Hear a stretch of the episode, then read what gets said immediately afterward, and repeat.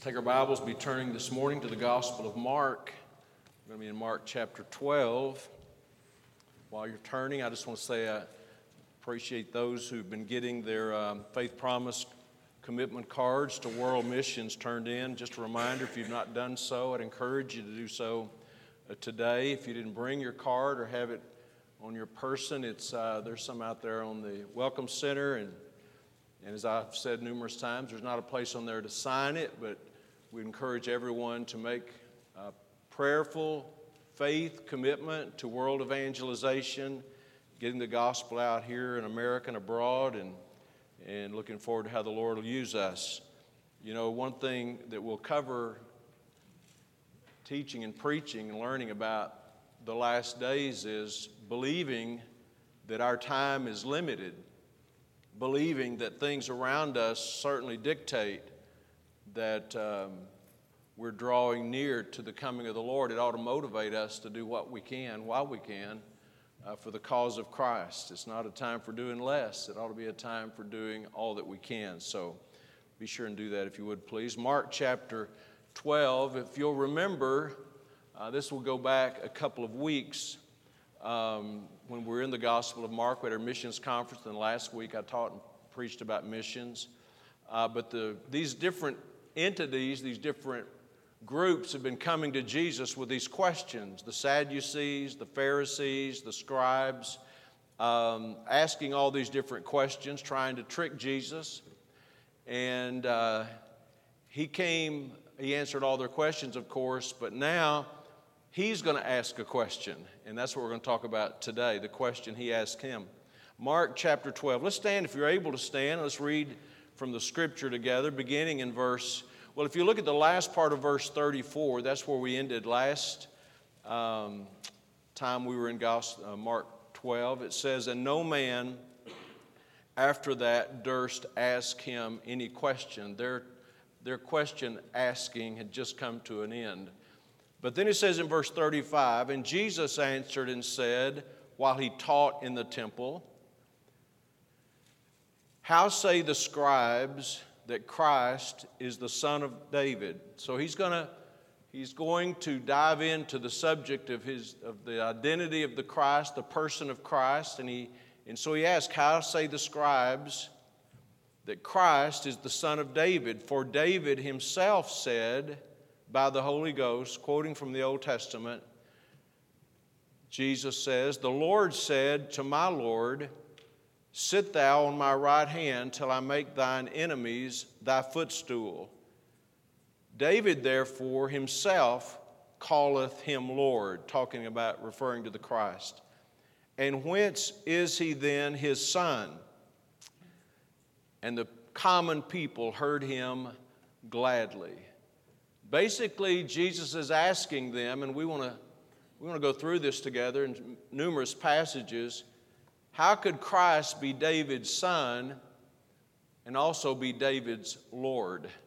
And let's pray as we get into the scripture. Father, please bless today as we study your word. We ask you, Lord, that we would have uh, the mind, the heart of a disciple, Lord, to listen, to learn, uh, to study your word, and Lord, not only to know the truth for our own benefit, the benefit of our children, our families, but for, for the benefit of others that you'll allow us to share truth with. And we thank you in Jesus' name. Amen. You may be seated. As we begin this uh, message today and dig into this text, I want to begin really with a kind of a general observation, and that is the method of Jesus when he taught. He taught, one of the ways he taught, one of the things he used in teaching, and I think all of us who teach, even if we're teaching our children, or teaching someone that we know or care about is he used questions. This was common, this was a common practice of him, asking questions. You know, uh, teenagers, I've worked with teenagers for a lot of years, sometimes as a youth director, sometimes as a pastor, sometimes as an instructor in our Christian academy. And they can spot a lecture coming from a mile away, you know. Here it comes, you know what I'm saying? And there's nothing wrong with lecturing and teaching our children or teaching others. But Jesus often used this method of asking questions. And uh, he, for instance, he asked the disciples at one time, Whom do men say that I am? He wanted to hear from them. And then he asked them, Who do you say that I am?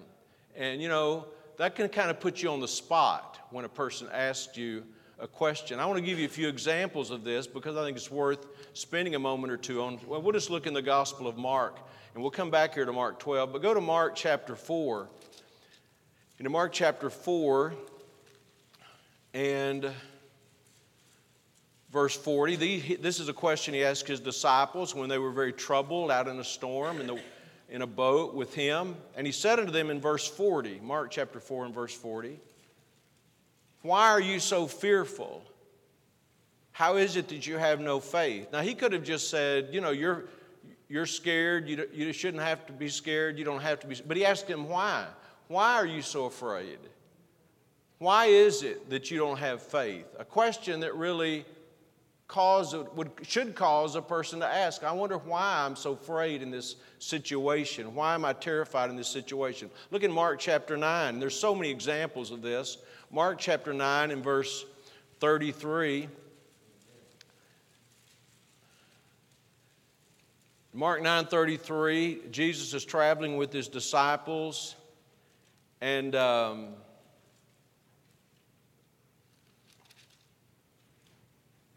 verse 33 says, And he came to Capernaum, and being in the house, he asked them, he asked his disciples, What was it that you disputed among yourselves by the way? He asked them, What have y'all been talking about, and fussing over? Verse 34, But they held their peace. They didn't answer him, for by the way they had disputed among themselves who should be the greatest. And you could go throughout the Gospels, you see many examples of this. And you know, perhaps you've thought about this sometime. Why did Jesus ask so many questions? And the, and the reality is, anybody who believes the Bible truth and doctrine of the omniscience of God, God knows everything. He didn't ask questions because he needed information. He didn't ask questions because he needed enlightenment. He asked questions for other reasons. He asked questions for real reason, not just because he was curious. Anyone who's ever had preschoolers has probably said this at some time. Why do you ask so many questions? How many times have you ever done that? All of us. Well, they're curious. They ask questions because they're curious. It may seem annoying, but they're curious. But Jesus was not just curious. Here's the, here's the bottom line Jesus asked questions because they're effective in trying to help people. Questions make us think, questions make us process information. Uh, questions are designed to get a response. You know, you can just sit and you can sit here and listen for 30 minutes or so as I talk, and you may your mind may be in 100 places. But if I ask you a personal question, if I say Joseph, and I, you know Joseph then is obligated, he's caught. He has to listen, he has to think, he has to process.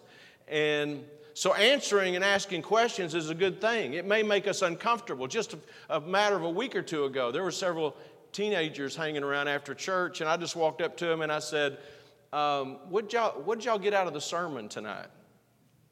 And that wasn't a real comfortable moment for them.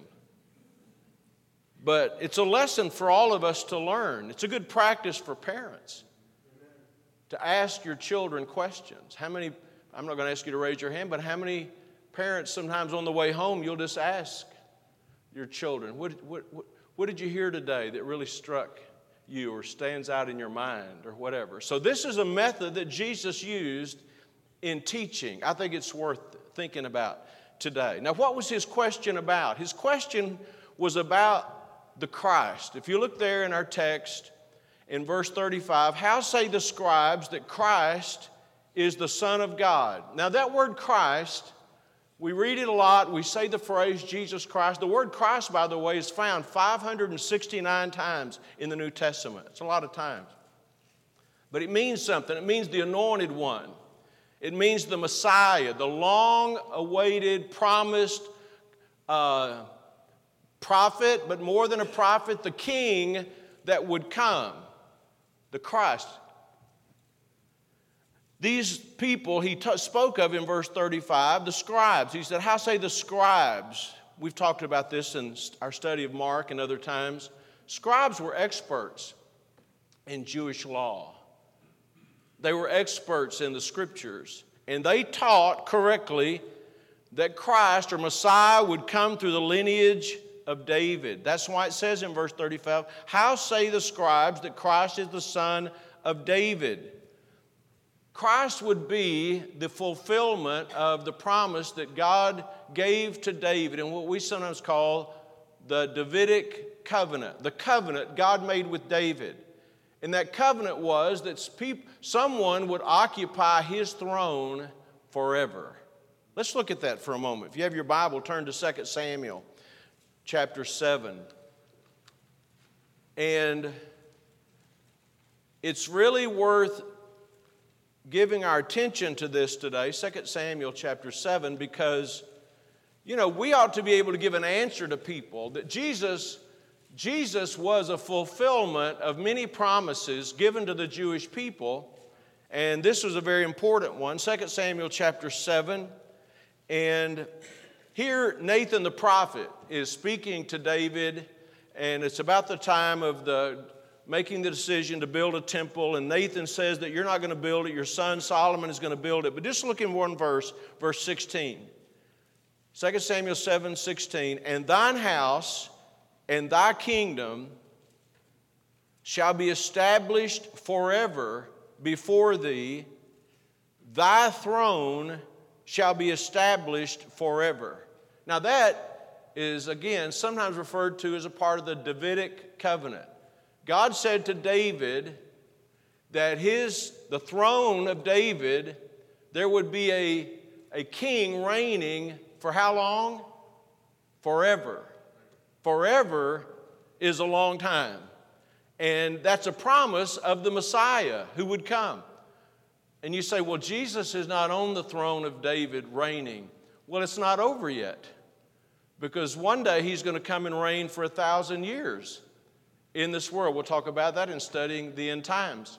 But this is a part of that promise. And they knew, they understood, the Jews understood that the Messiah would be a son of David through the lineage of David. Um, go to Isaiah chapter 9, a, verse that's often read and discussed, thought about during the uh, Christmas season. Isaiah chapter 9 and verse 6. It says, For unto us a child is born, unto us a son is given.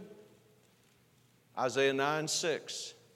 And the government shall be upon his shoulder, and his name shall be called Wonderful Counselor, the Mighty God, the Everlasting Father, the Prince of Peace. And then in verse 7 of the increase of his government and peace, there shall be no end upon the throne of David and upon his kingdom to order it and to establish it with judgment and with justice from henceforth, even forever, the zeal of the Lord of hosts will perform it. Now, this and many other passages clearly teach that the Messiah would be a descendant of David and that he would occupy the throne of David and he would reign forever.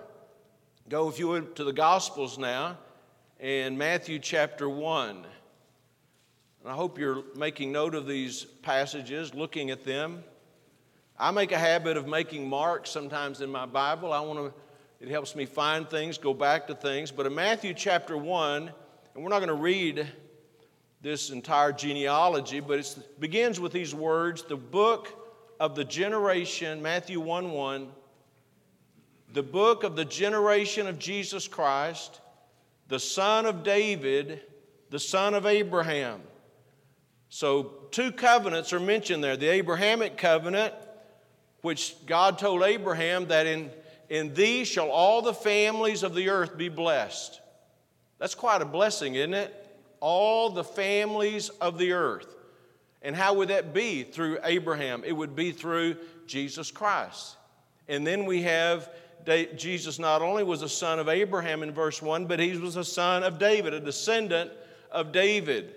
Uh, you're in Matthew, go to the right to the Gospel of Luke. I'm just really emphasizing the importance of Jesus Christ and his fulfillment of these promises concerning the Messiah or the Christ. Luke chapter 1, this is about the angel's words to Mary about the birth of Christ.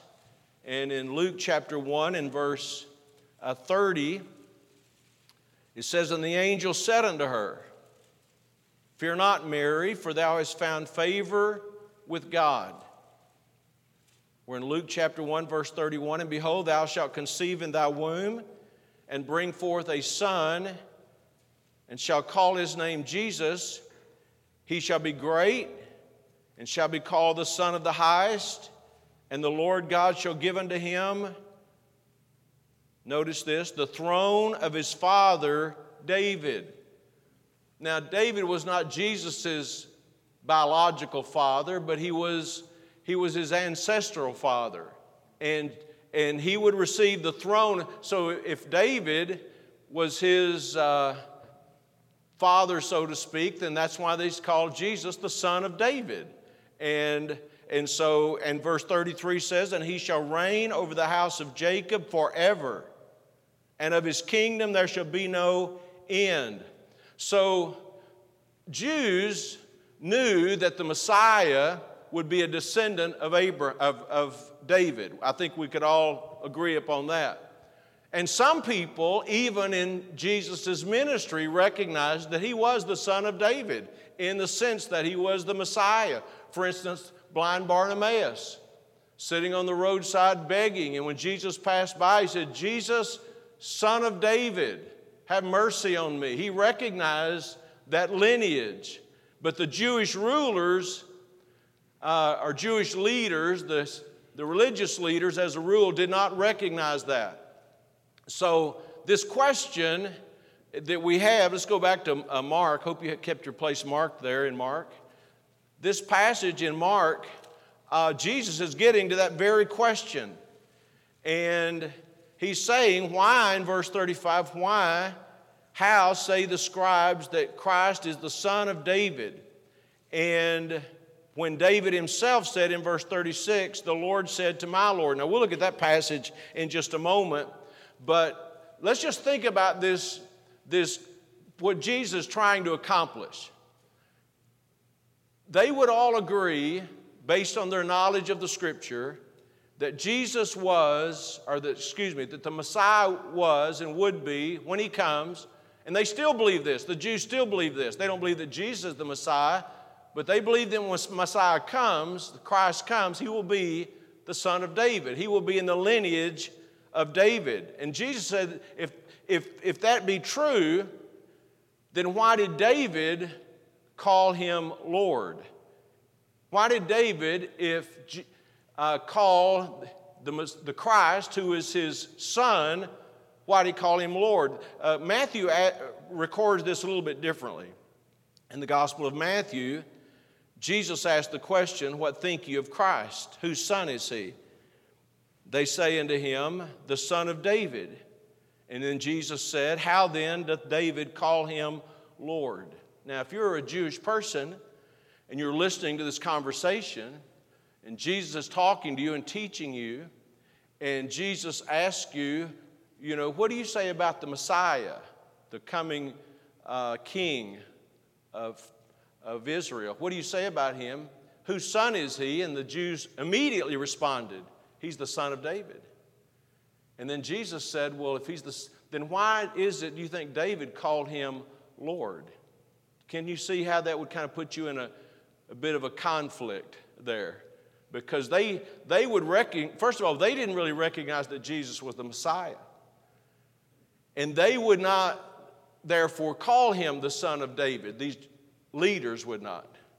But they sure would not recognize him as being deity. The Jews believed in a Messiah that would be a man in the line of David, but be no more than a man.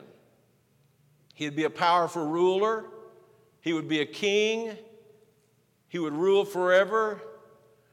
The Jews, and sometimes we, I think it, it would do us good to kind of look at things maybe through their mindset. I don't think the Jews thought the Messiah would be a savior of sinners. They thought he would be the savior of Israel. They didn't recognize him as being a suffering servant who would die to save individual souls. And they sure didn't think of him as being God in the flesh. So let's look at this verse again, and we're going to go look at the, the passage Jesus is talking about. In Mark chapter 12, where we are, in verse 35, the question How say the scribes that Christ is the son of David? Verse 36 For David himself said, by the Holy Ghost, the Lord said to my Lord. Now, I want to hit the pause button again for just a moment because that's a, a subject that I just want to emphasize. When it says in verse 36, David himself said, and notice the next four words, by the Holy Ghost. I have those words underlined, emphasized in my Bible because it teaches an important doctrine. Jesus said that when David said this, he said it by the Holy Ghost. In other words, these were not just David's words, these were God's words. It's about, it's about in, inspiration, the inspiration of the Scripture. The inspiration of Scripture teaches that when these prophets spoke, they had God's inspiration. They weren't just saying their words. You ever hear anybody say, Well, I know that the Bible is probably good, but it was just written by men? It was written by men, but it's not men's words. These are God's words. He was speaking, and, by, and somebody would say, Well, you, you Baptists believe in the inspiration of Scripture. No, Jesus believed in the inspiration of Scripture because he's the one that said, when David wrote this in the Psalms, it was by the Holy Ghost. God was leading him. So let's, we've said a lot about this passage and Jesus quoting. Let's go, let's hold our mark here in Mark chapter 12. And let's go to the Psalms and just look at it for ourselves. Psalm 101, or excuse me, Psalm 110, 110.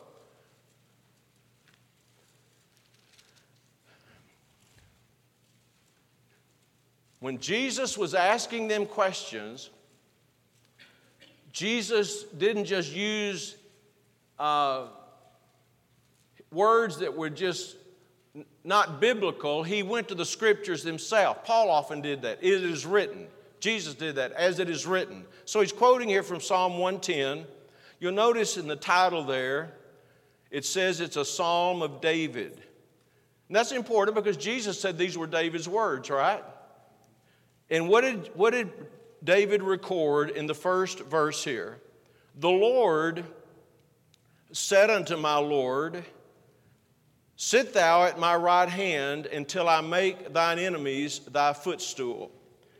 Now, I don't want to spend too much time here on details, but, and many of our people would know this, but if you just look at those two words, Lord, you notice there's a difference.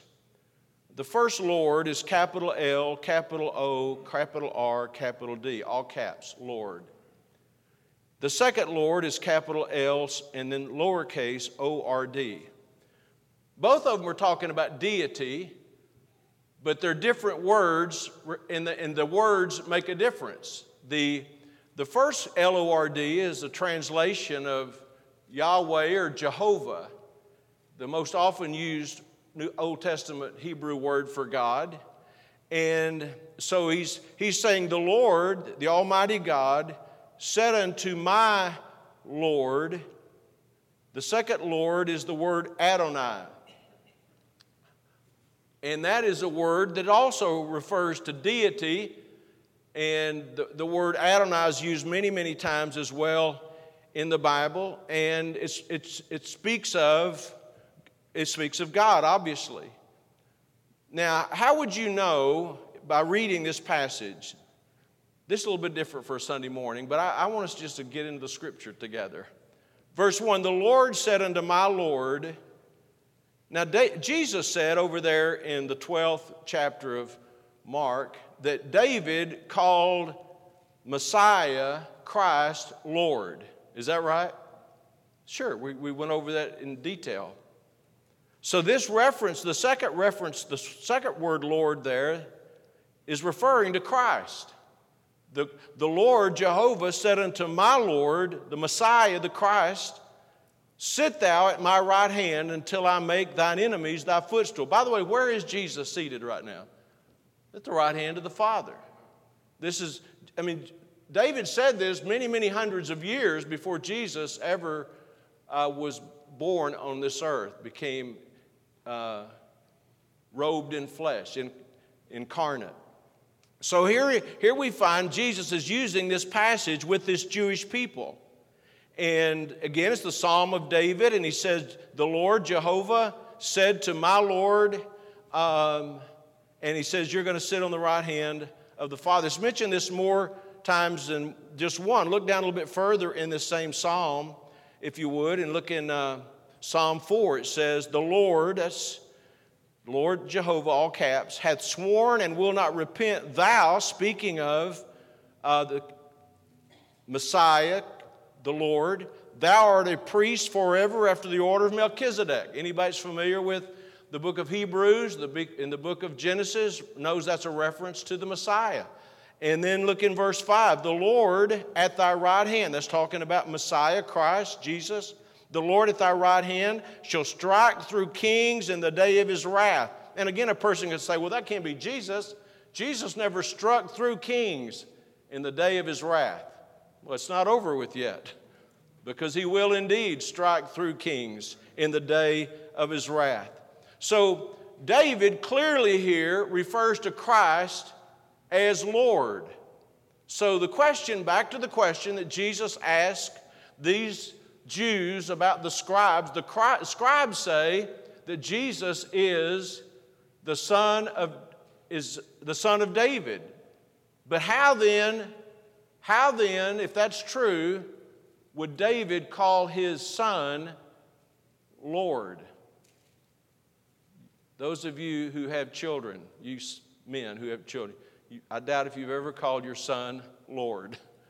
Why then would he call his son Lord? And this is what Jesus is trying to get these people to think about. Let's go back to Mark chapter 12. David knew if you just read this passage in, in Psalm 110, David knew that Messiah would come. He, he knew by the passage we read in Samuel that Messiah would come through his descendants. And he also knew that Messiah was Lord, that he was God. Now, this is so important in our theology, really, about salvation. Because it's not enough to say that Jesus, the Messiah, is the son of David. David called him Lord. The Lord said to my Lord, the Messiah wouldn't just be a Jewish king who would be born as a descendant of David. David had many sons, and those sons had many sons. He had a multitude of descendants who were males. But this, this one son of David could, would be Lord. He would be Messiah. He would be divine. He would be God incarnate. So the Bible teaches the deity of Christ, but also the humanity of Christ. And by the way, that, that affects the way we look at Jesus Christ. I think most of us would, if you'd think about it, people have all kinds of concepts of Jesus. Jesus was a good man, Jesus was a good teacher, Jesus helped make the world a better place. But they don't believe that Jesus was God in the flesh, God incarnate. Because if Jesus is God, he is to be obeyed. If Jesus is God, he is to be served, he's to be honored.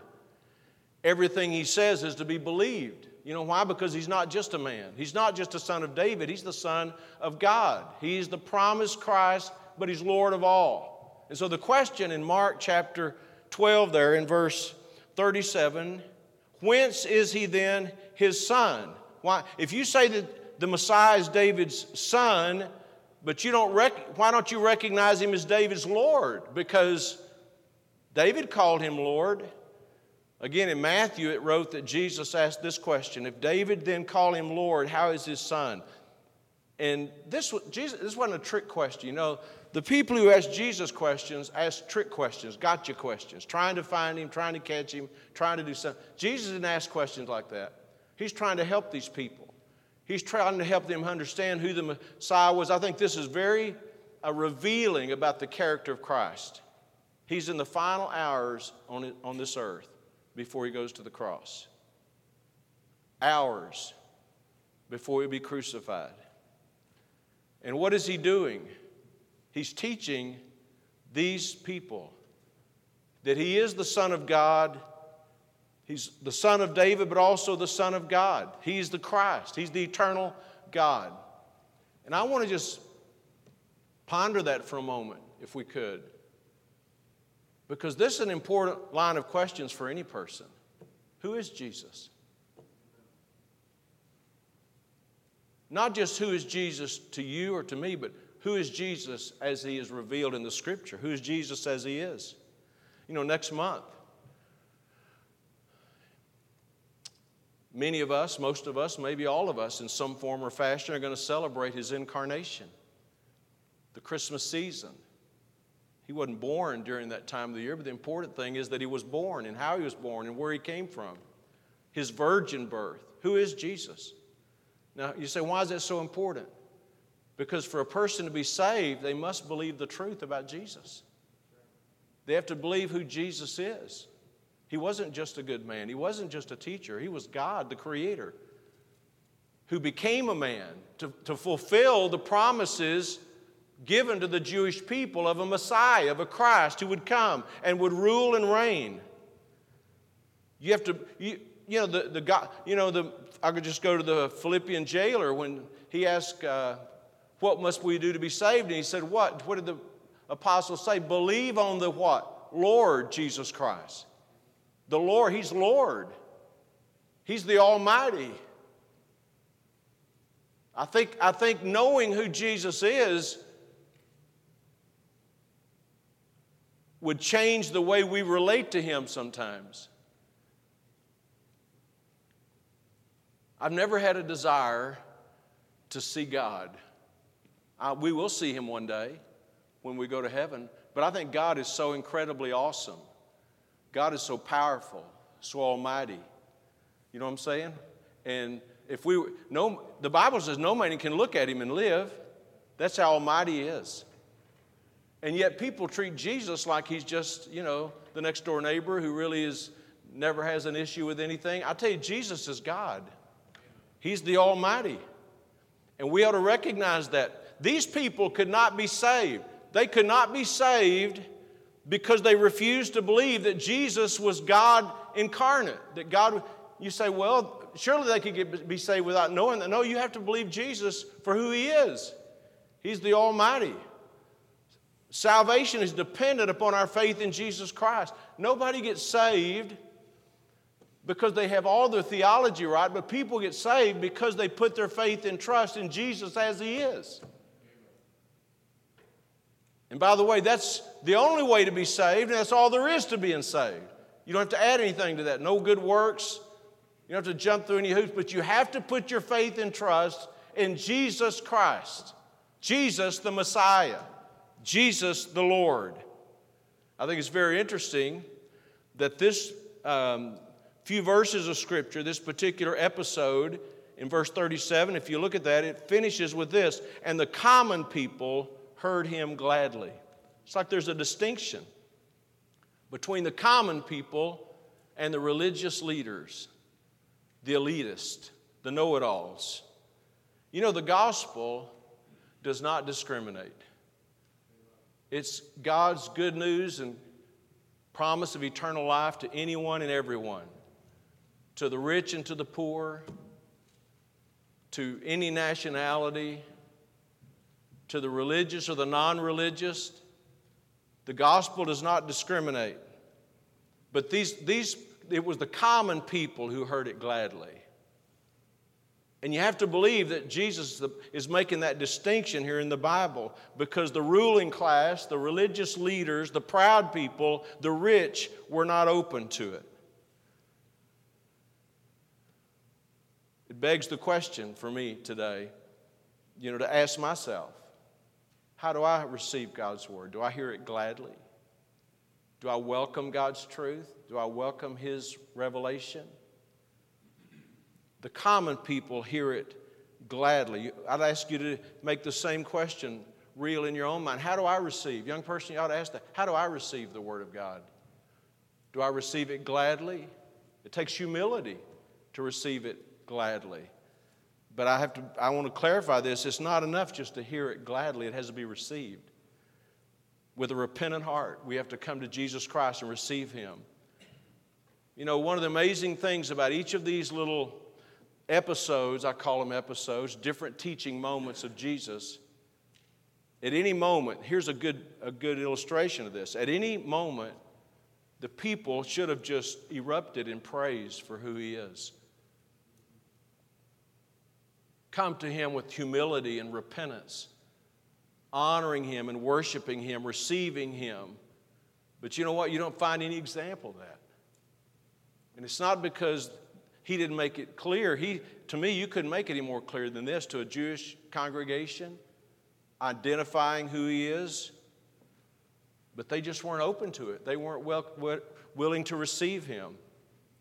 Sometimes, as preachers, we, I think most preachers would say this, you know, we wonder why don't people believe what I say? Why don't people take, if I'm preaching the Bible, why don't people respond to it? Why don't people come with repentant hearts and receive Christ as Savior? Why don't people really want to get their heart right with God? But you know what? They were the same way with Jesus, right? And, and maybe that describes where you are today. You've heard it, you know what you need to do, you know what the gospel says, and yet you've never honestly, in humility, turned to Jesus Christ humble enough to say, I know that I need to be saved, humble enough to say that I know I'm a sinner, humble enough to say, I cannot save myself, but humble enough to say, I put my faith and trust in Jesus Christ. And maybe that's you today. Who is Jesus? He's the Son of David, but He's also Lord. So, what, the question is, what will you do with Jesus? What am I going to do with Jesus? And I'm not talking about just in salvation. But I am talking about salvation. What are you going to do with Jesus Christ? Are you going to come to Him? Are you going to receive Him? Are you going to, with a repentant heart, put your faith in Him?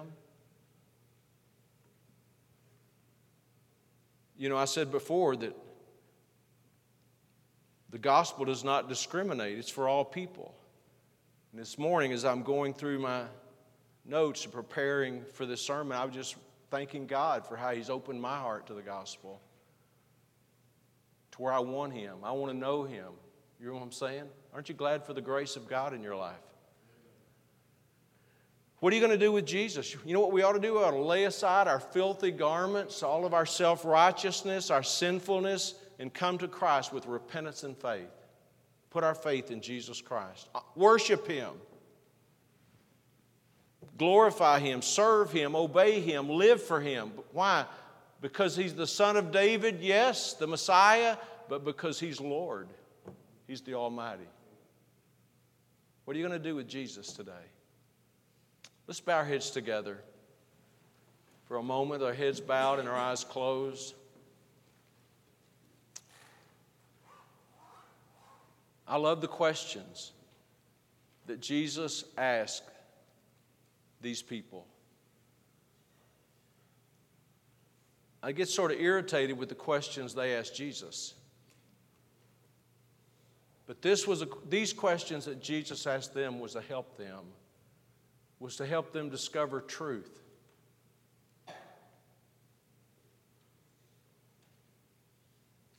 This doesn't answer all the questions that you might have about Jesus, but maybe it'll answer some of them, and maybe it'll just point you in a direction to say, you know, I want to learn all I can about Jesus. I want to know the truth. Not just what some religion says, but what does the Bible say? What does Jesus say? Before I pray, perhaps you're sitting here today and you're not saved. You're not sure you're saved, you don't know that you're going to heaven. You don't know that your sins have been forgiven. But today, God loves you, and Jesus died for you, and He is, He is the sacrifice for all of our sins, but you must personally receive Him by faith. Put your faith in what He has done for you and for me and for all the world.